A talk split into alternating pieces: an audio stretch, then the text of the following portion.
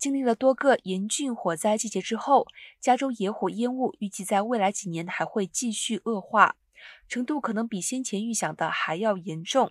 根据最新的研究显示，相较于近数十年，太平洋西北部与北加州部分地区的居民将可能在本世纪中见到野火导致颗粒污染增加百分之五十以上。到本世纪末的八月与九月，与近数十年相比，将会增加两倍到三倍。近来发生的卡尔多、迪克西与 August Complex Fires 火灾中，持续数周的浑浊空气，有时还会出现橙色天空笼罩。部分居民也因为烟雾污染而搬离加州。